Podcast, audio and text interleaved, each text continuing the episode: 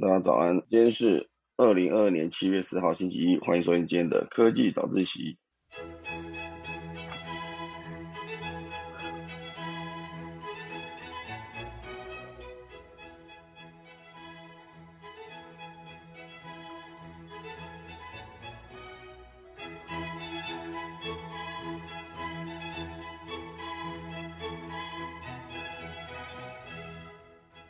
好的，今天科技早起要跟大家分享几则消息。第一大段呢，会跟大家聊到就是脸书自从之前致敬 TikTok 改版它的 IG Reels 之后，现阶段呢，他们可能直接因为要致敬 Discord，直接把它的脸书社团也直接做了一个大改版了。哦，这是目前为止呃很多的网友收集到的一些资讯。第二大段呢，会跟大家聊到一个日本的 KDDI 断讯。哦，大家可能不太知道 KDDI 是什么。它其实算是一个他们的，嗯，严格说起来算是物联网的整个的服务。然后它整个断线之后呢，造成民生的 APP 失能，然后很多人甚至无法使用通讯功能，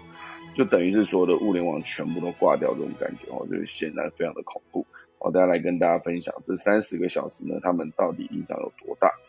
第三大段呢，会跟大家聊到就是中国跟美国目前为止算是一个插旗抢占月球的状况吗？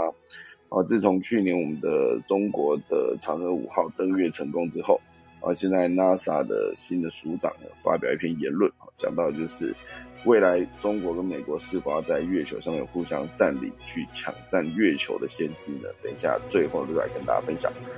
中绕开始过，今天的可以早起喽。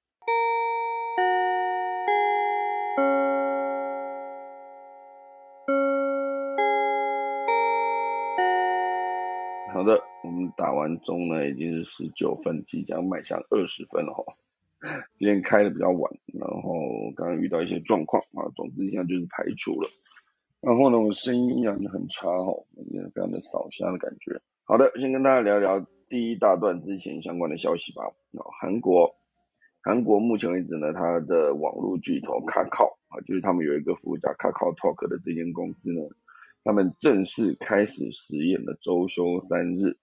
啊，另外一个是赖啊，赖这间公司呢也让员工到全球度假上班哦，这到底是因为因应疫情然后要做远端工作弹性灵活的调度呢，还是未来的一个趋势？现阶段很多大型的科技公司呢都顺应这股潮流，周休三日的潮流，算起来算是为员工提供更多的工作生活平衡的措施。甚至也变成一个抢人大战中胜出的关键啊！比如说今天你在找工作，然后有两间哦还不错的公司哦，都同样都是你想要的两个公司，你都得到了一个呃呃前期的 offer，其中一家是周休三日，其中一家是周休二日哦，你可能就真的会选，好，那我要去周休三日，因为现阶段很多的新时代的工作者呢，他们都是在追求工作跟生活的平衡，那如果现阶段所有的大企业哦，应该说未来接下来如果说的大企业或者小企业都是因为要抢到人才而全面实施周休三日的话，那这某种程度上算是一件好事哦。那这样子又回过头来想，就是难道我们这些早些年先工作、先进入职场的人，哦，就是当时完全没有被考虑到这层需求，算起来真的是蛮不划算的，好不好？因为当然现在很多就是。入职场之呃，应该说进入职场好几年的这些人哈，包括我哈，二十几年这样。那过去的二十几年呢，好像劳工的权益哈，并不会有一些公司直接把那个工作跟生活要平衡，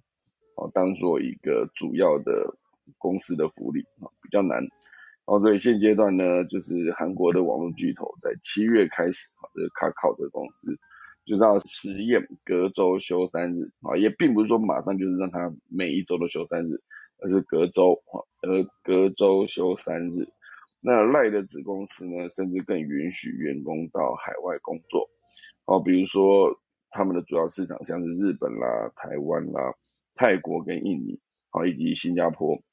哦，其实全部都算是他们可以隔周工作的一个，要不是隔周工作，就是出海工作的一个地点。哦，所以现阶段呢，就是很多的公司都在用这个方式来吸引更多的人才。哦，好像就是一个只要大家这算是团结嘛？应该怎么说呢？之前我始终觉得，如果大家都在怪什么公司有什么怪老板啊等等啊，就是这种劳资中间的冲突的话，去思考一下，如果说所有的劳方全部都是，如果你给我不好的工作条件，我就不去，所有人都不去，哦，那就导致所有的公司请不到人，所有的老板呢没有员工可以用，那这样自然而然的公司就会愿意去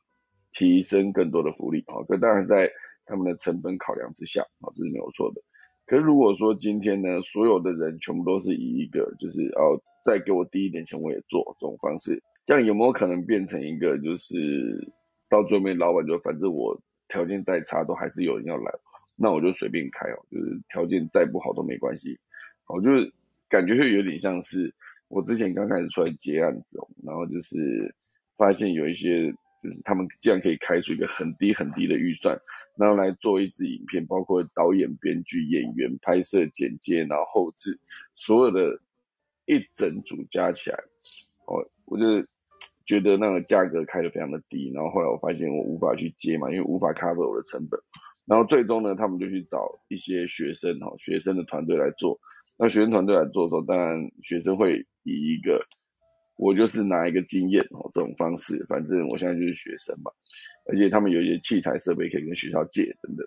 哦，所以最终呢，就是很多企业就发现，哎，原来找这些学生就可以等于是免费，或是很很低的钱，或是免费，直接帮他们把事情完成。那最终那些拥有真正专业的公司呢，可能就没有办法，就是要一直面临这种销价竞争。哦，当然不见得是完全接不到案子，而那些学生也不见得是 always 都可以接得到，因为毕竟它真的是成本非常的低。好，所以这种销价竞争呢，就是你不做，还有大把的人等着做这件事情呢。某种程度上是不是就真的造成了一个恶性循环？然后整个呃劳动环境又越来越差。台湾薪资是二十年来是实质是负成长的，因为考量到通货膨胀等等的因素。哦，所以这件事情呢，劳工之后的一些权益跟劳动的环境，可能会更需要更多人的关注，然后来让它变得更好。哦，不然持续这样下去的话，大部分人都是一个没有生活的状态。那这样子，工作为了生活还是生活为了工作？哦，这是那个艾米丽在巴黎，我那时候看的时候，她也讲了一句非常重要的话。大部分人都是呃。工作为了生活啊，可是事实上很多人生活是为了工作，我是不一样的逻辑。好，那这就是今天第一个。第二个呢，会跟大家聊到，就是七月开始之后呢，会有一个减塑胶的一个新制度。那这个时间呢，超商跟手摇饮呢都要引进循环杯啊，就是不要用一次性的杯子，直接用完就丢掉哈。那目前为止呢，仅规定手摇饮店家需提供消费者自备饮料杯差价的五块。差价的优惠，不过呢，呃，如果想要在手摇饮店家导入循环杯系统，仍然有非常多的困难需要克服。我觉得这个手摇饮，我不知道大家到底喜不喜欢喝手摇饮。我自己个人是非常非常非常少喝，因为我的逻辑也是一样，就是我觉得茶是一种不需要去手摇饮店买的东西，可能是我从小到大家里都喝非常多。很不错的茶叶，自己在家里泡就可以了。如果自己在家里不泡，拿去外面买，那显然就是一个不符合经济效益的状态。哦，所以我没有很喜欢喝手摇饮哦。但是我们一呃一年内哦，我们台湾一年内使用的手摇饮的手料饮的饮料杯使用量是高达四十亿个哦，非常恐怖，四十亿哦。所以如果想要从源头减少废弃物的产生呢，七月一号起呢。即将上路的这个限塑胶的规范哦，除了自备饮料杯价差五块之外，也要求连锁超商跟素食业，二零二三年起需在门市免费提供循环杯的借用服务。好，所以这种方式是不是就可以让更多的人少用一些塑胶杯呢？哦，这是还需要再继续观察的，因为。如果每一次你去买一杯手摇饮，就必须自己带着杯子，然后喝完要清洗，会不会有人觉得很麻烦呢？我是去超商，像我常去 seven 买咖啡，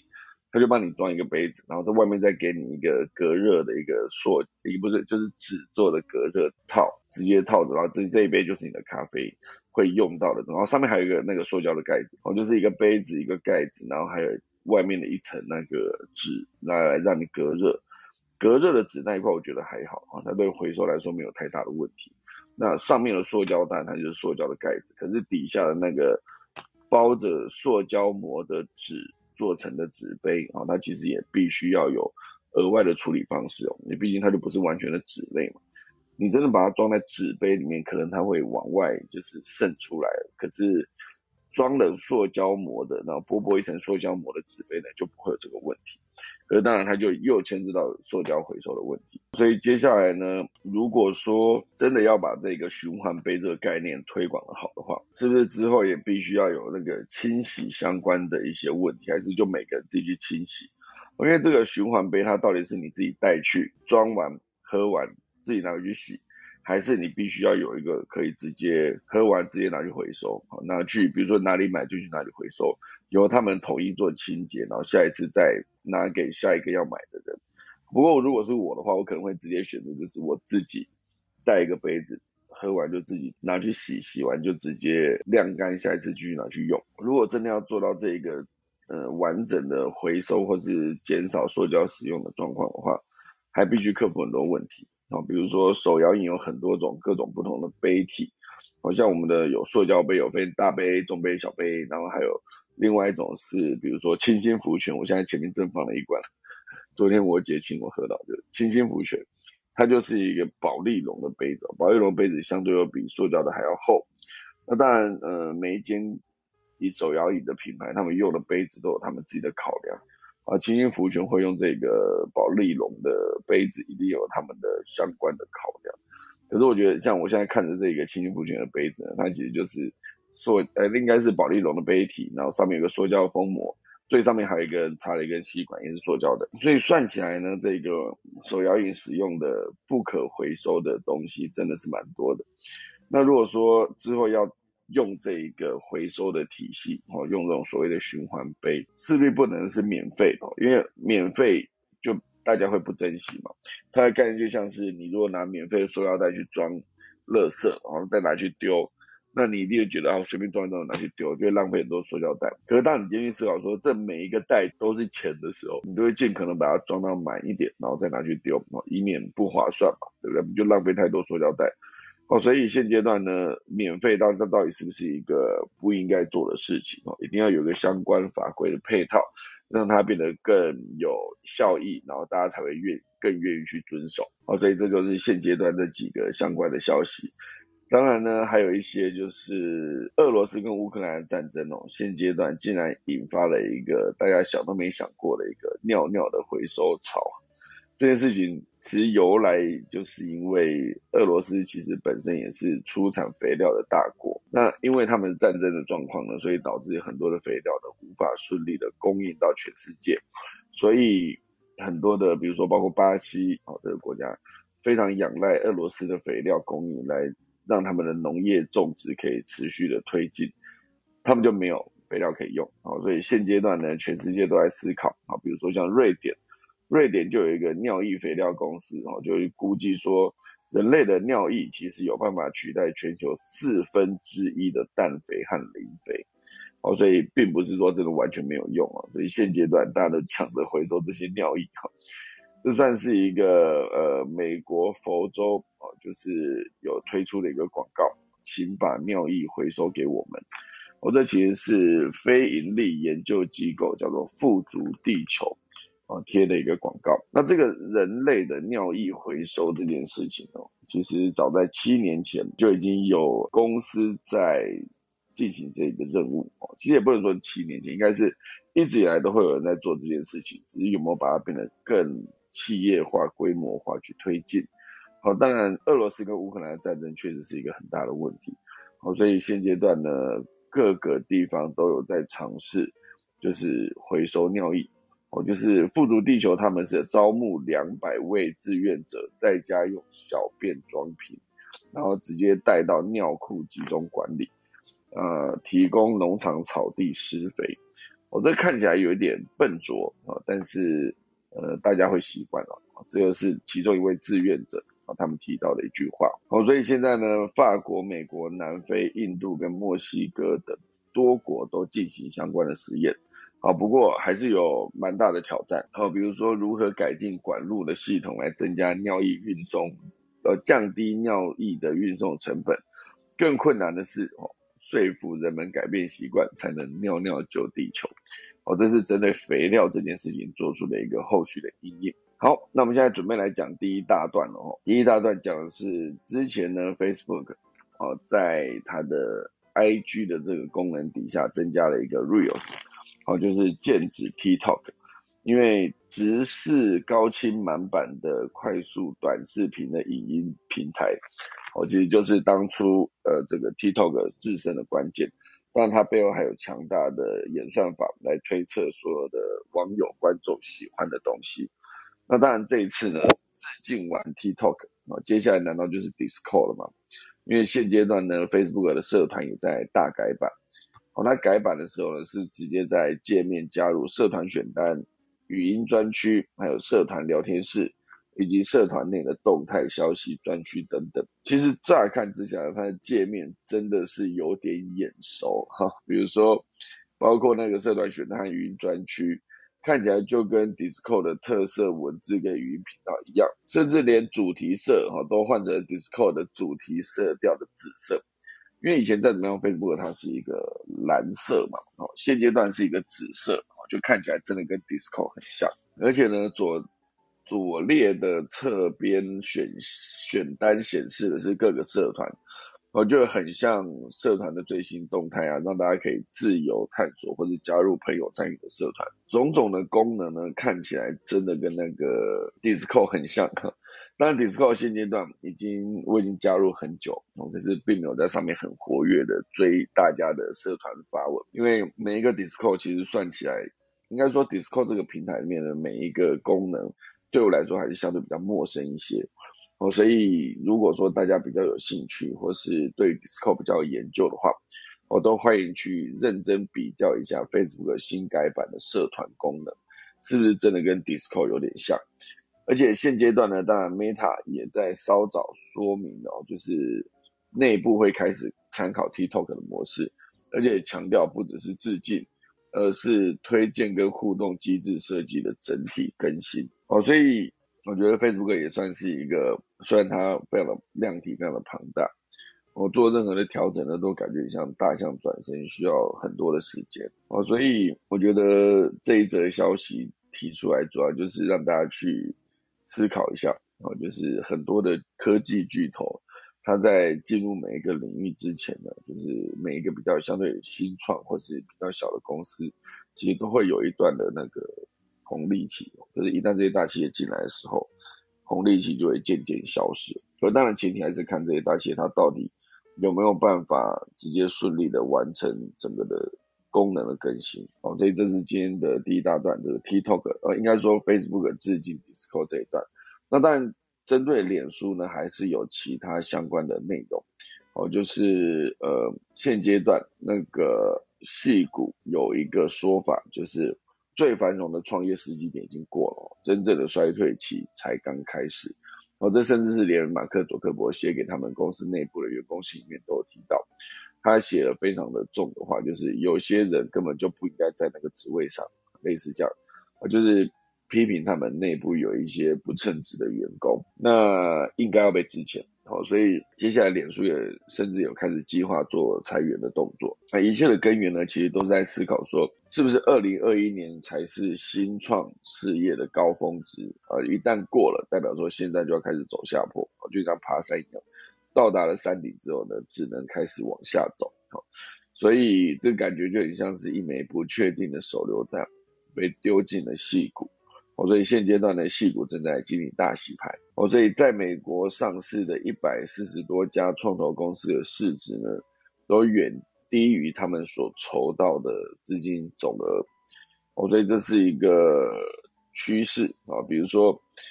我们之前访问过的法拉第未来，哦，过去呃筹资了三十多亿美元，现在的价值呢，在账面上剩下七点一亿美元。然后总部位于新加坡的应用城市叫做 Grab，它在上市前呢筹集了一百四十亿美元，估值大概四百亿美元啊，现在它的市值却只剩下一百亿美元。哦，所以很多地方的一个新创的企业其实都面临了所谓的衰退这件事。哦，所以现在很多的公司都为了要缩减成本，啊，第一件事情要做的就是裁员。哦，所以今年三月中以来呢，约有八百家新创缩减了员工的薪资。哦，所以难道科技的市场已经走到了尽头了吗？当然，资本方的钱呢是没有完全的干涸。在欧洲，平均创投的金额规模依然是还有略有上升。那资本充足的公司呢，则是会开始拓展其他的分支。哦，就是很多公司开始斜杠了起来。而且，我觉得现阶段对于许多正在草创期的企业来说，偌大的市场变化啊，可能直截了当的让公司宣告败局。不过对于整个创业生态来说呢，却可以带来跟以往不同的效益。好，就是很多人会自觉我已经玩不下去了，就退出。啊，退出那之后，就有机会把更多的资源呢，就是放给真正需要的公司。哦，所以我觉得现阶段看到创投跟那个所谓的新创这件事情，都持续不断的有一些萎缩。那就会思考前期之前是不是真的是有热钱太多，但创投乱投钱的概念。一个很好的例子就是之前那个摩拜单车跟那个 ofo 单车，这当然是二零一四年一五年那时候的例子哦，很久以前了。不过我觉得那时候真算是一个就在风口上猪都会飞的那个时间，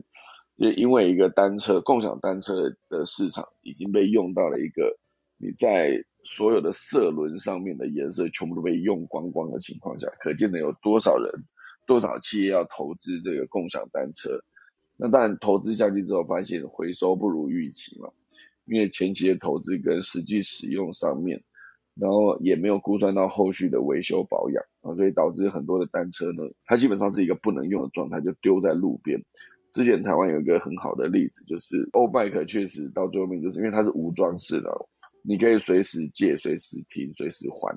那你只要还的时候就把它锁上就好。所以有一段时间，真的看到我们的合体的旁边啊，就丢了一大堆哦，就完全都是坏掉，然后丢在那边生锈，然后要不然就是轮胎没气，要不然就是整个的那个什么轮胎里面的呃钢丝断裂，或者是坐垫不见了，或是反正整个非常的糟糕的很多的坏掉的车子就停在路边，我觉得那不是一个很好的状态。好，所以当然最终呢，这个欧 bike 就在。跟呃 U Bike 的竞争上面就败下阵来，那可当然现阶段 U Bike 还是持续营运哦，这非常不容易。好，所以大家如果有兴趣的话，去思考一下现阶段在整个创业圈里面要拿投资哦，到底是不是一件容易的事情？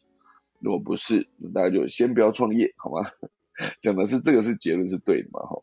好，那这边当然还有另外一则是跟脸书有关系的相关的内容，哦，就是 NCC 目前为止呢会透过一个数位中介服务法的草案，然后大概之后就会纳管脸书、YouTube。的大型网络平台，就是规划如 YouTube 这类大型平台，若违反单一义务的话，最高可以开罚一千万，这就是所谓的数位中介服务法。所以这是国内首部网络平台的监理草案，就是效法欧盟数位服务法，保障使用者的权利。那当然，这就是 NCC 研议一年多之后呢，去推出的一个数位中介服务法。法案分成十一章，哦，纳管五大类的网络平台。啊，包括光世代啊，然后凯波大宽屏啊，VMware 啊，D D Car，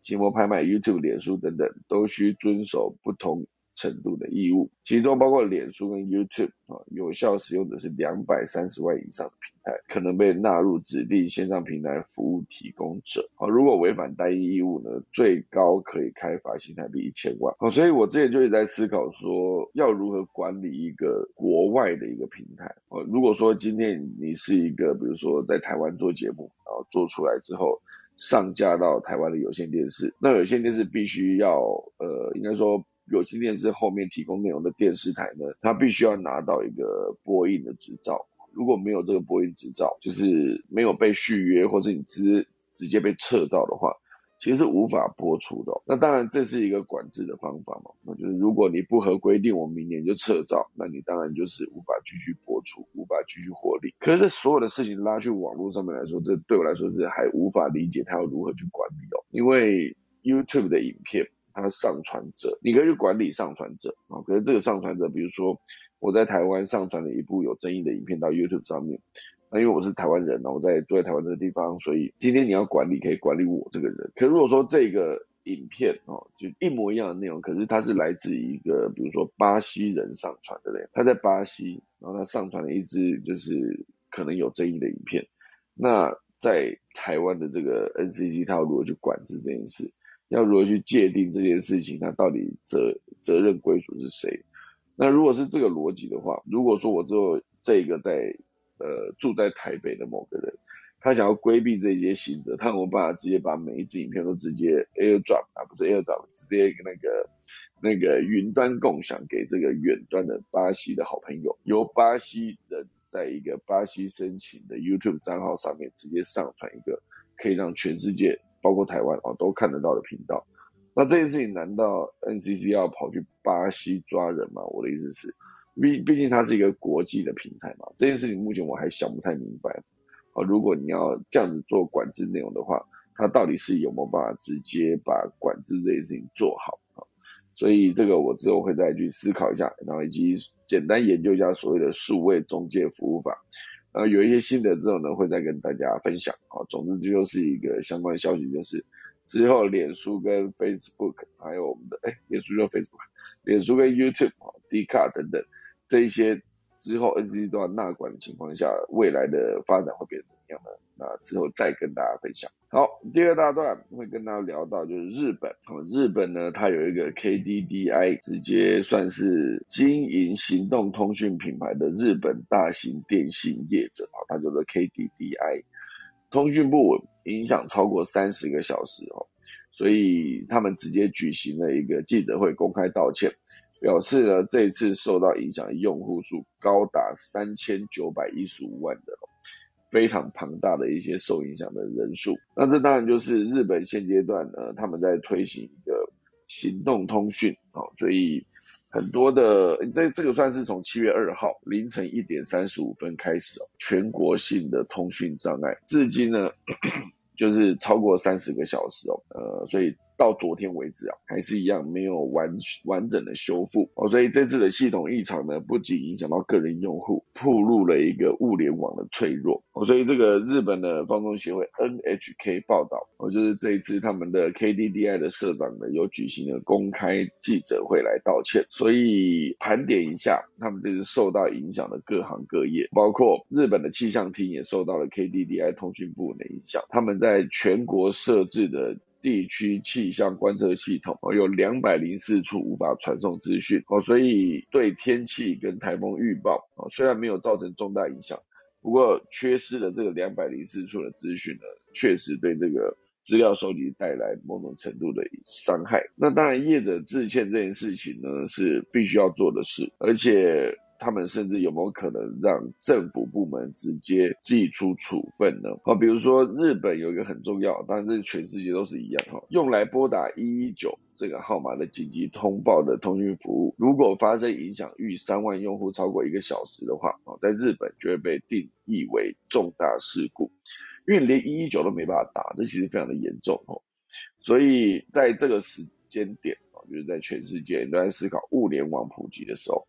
物联网其实它当然还是有一个很重要的重点，就是它必须要联网。所以当你直接网络断掉之后呢，你很多物联网是无法操作的状态。它这整个状况真的会有点接近是我自己在搬家。四天前我在搬家之前呢，就是最后一个拆掉就是我的网络，因为网络是控制我家里所有的灯嘛。所以我在拆网络之后呢，我家里所有的灯就无法再用 Hey Siri，或者是我在告诉 HomePod 说可以再请它播放什么什么音乐都不行哦，因为没有网络了。没有网络的时候，我的所有的灯呢，就是只能在依赖传统的开关去做。我把开关按下去就是开了，把开关再按一次就是关掉，这样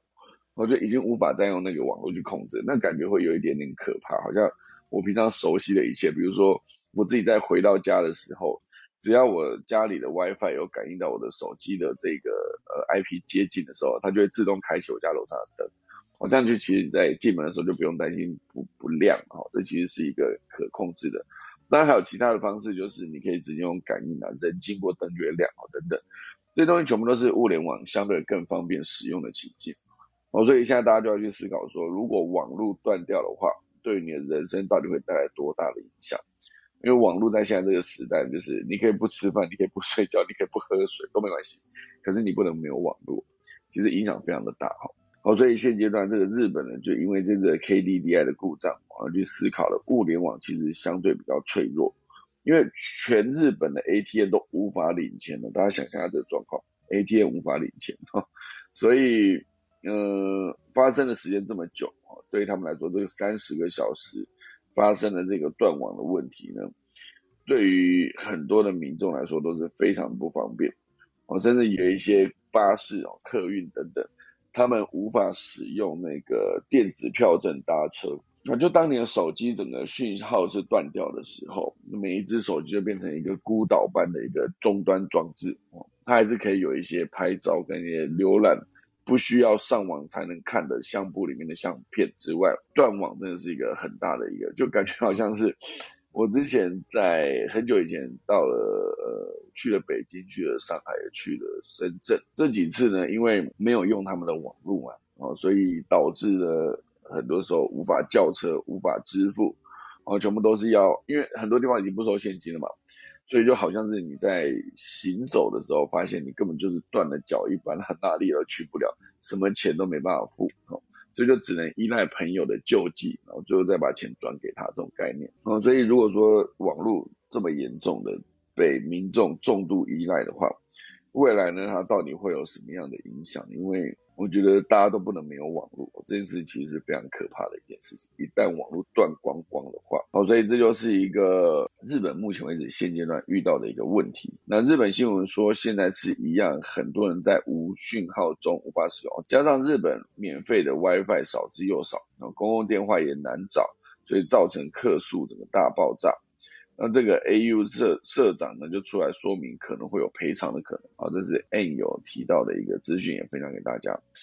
那当然，刚才那个 Hanson Home 他有提到说，限塑杯会造成因为限制，大家反而用的更凶，因为塑胶袋就是这个样子，因为限制啊，那反正我现在已经花了一点钱了，我就狂用啊这些塑胶袋啊，这当然就是每个政策。都必须有它的配套，以及更认真思考它到底会造成什么样的影响，再去实践。所有的政策都会遇到的问题。好，那当然今天再进到第三段，NASA 的署长啊叫做尼尔森啊，他们有提到，就是美国必须担心中国会在登月之后说这是我们的，你们别过来。这个就是一个中国太空计划啊，嫦娥五号在去年升空登陆月球之后，美国持续在关注之后啊。呃，NASA 的署长尼尔森提到的一个说法，他也说，中国的太空计划呢，其实就是军事太空计划，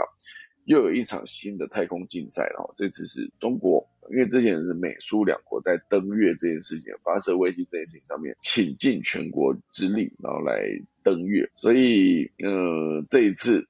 美国航空暨太空总署的尼署长尼尔森呢，就有在接受德国《画报》访问的时候呢，表达了对中国太空计划的担忧。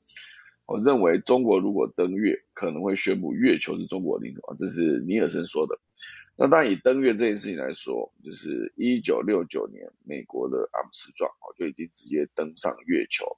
而且在月球上面插上了美国的国旗。那载人登月的阿提米斯计划呢，预计。最快是二零二五年重返月球啊！这个计划其实就是前总统川普执政的时候发起，原本目标是二零二四哦，现阶段延到二零二五。那在二零零四年的时候，在中国那个部分哦，中国国务院就批准月球探测，并命名为嫦娥工程，因为嫦娥就是一个登月的代表啊。二零一九年一月啊，中国发射了嫦娥四号月球探测器，成功着陆了月球的背面。除此之外呢，俄国跟中国正在联手推动月球的科研站的计划，啊，科学研究站，预计将在二零三五年前呢，分三阶段在月球建立长期的科学研究站。尼尔森也对此表示，就是回到 NASA 的那个署长啊，表示他们必须担心中国会在登月之后啊，就是强调啊，这是中国的，那你们别过来，好，尼尔森讲的哈。他也说，中国的太空计划是军事太空计划。啊，其实严格说起来，所有的太空计划应该都是军事太空计划，不不只是，不然没没事干嘛去发展这个东西哦？因为其实说整个的卫星发射上地球轨道之后，它其实所有的观测的资讯全部都可以在战略上面拥有庞大的力量。哦，你可以有呃，因为料敌机先嘛，你就先知道对方的所有的情报，就可以让你决胜于千里之外。这其实就是一个跟军事有关的一件事情，所有的情报收集，军事上面都可以应用得上。今年一月啊，中国的实践二十一号卫星呢，被发现捕捉一颗失效卫星，并将其丢弃到一处坟场轨道。这就是一个目前为止呢，NASA 的署长尼尔森很担心的一件事情。那当然，呃，以现阶段在中国那个部分，比如说去年十二月十七号。很多的民众呢，为了成嫦娥五号成功结束登月之旅而欢呼，却有人为了这个完美计划一个小瑕疵纠缠不已。我在讲的就是，原本嫦娥五号预计带回两百克的月球土啊，两千克的月球土壤，实际呢只带回了一千七百三十一克啊，月球土壤一千多克。那这件事情呢，当然就是少了二六九克的月球土壤。单纯以金钱衡量哈，因为二零一八年的时候，苏富比拍卖行有拍卖了大概零点二克的苏联月球十六号的一个沙粒啊，零点二克，当时零点二克呢就价值了八十五点五万美元，呃，最终的成交价是一百万美元，零点二克一百万美元，哦，所以按照这个比例来算，今年五月二十六号啊，其实呃还有另外一个拍卖网网站的官网挂出了一个拍卖品。大概重四十毫克的阿波罗十一号实验月球土壤，四十万美金的估值，比起来又翻了一倍哦。所以整个将近呢，整体来看啊，这整整个两百六十九克的月球土壤